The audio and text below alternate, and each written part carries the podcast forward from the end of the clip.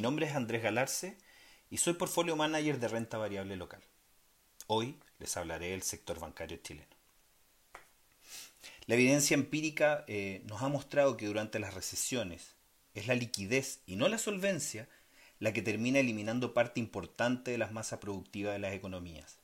siendo esta la clave para determinar si los efectos de las crisis serán de carácter transitorio o permanente.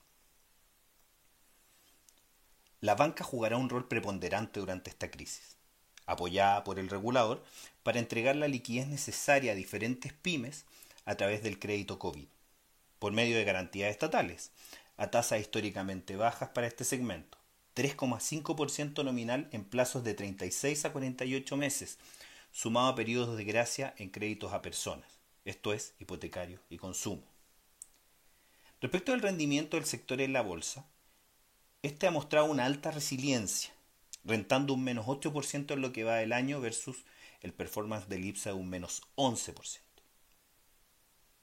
Las características defensivas de los bancos chilenos han generado que este sector sistemáticamente tenga un performance superior al del IPSA, independiente si nosotros lo medimos en los últimos 3, 5 o 10 años.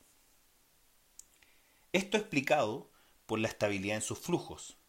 altos retornos sobre capital invertido, ROE, atractivos pagos de dividendo, sólidos rápidos de capital y un manejo muy saludable de los riesgos de cartera demostrando además una buena adaptación a los continuos cambios normativos. De esta forma, es difícil ver compañías con características antes mencionadas en valores entre comillas baratos, sobre todo pensando en este new normal que vivimos de tasas bajas, lo que ha empujado al sector a valorizaciones altas desde 2017. Pese a esto, los mercados siempre nos entregan oportunidades y la, historia nos ha demostrado que las crisis constituyen una oportunidad.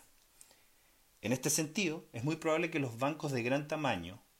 bajo dos veces valor libro, y qué decir de aquellos bajo una vez valor libro, podrían resultar en el largo plazo atractivas oportunidades de inversión en un, entorno, en un entorno de fuertes medidas de estímulo, tanto fiscales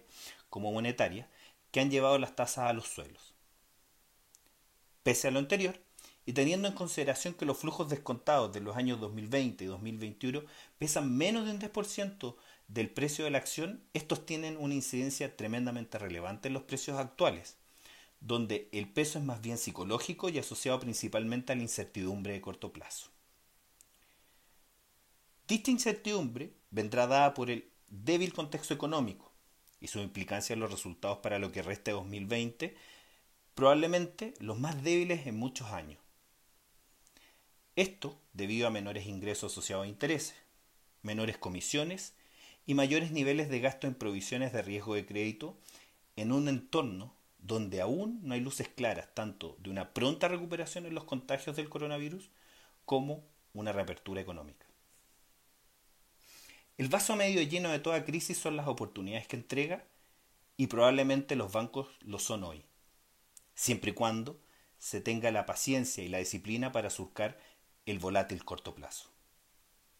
Muchas gracias y espero tengan una muy buena semana.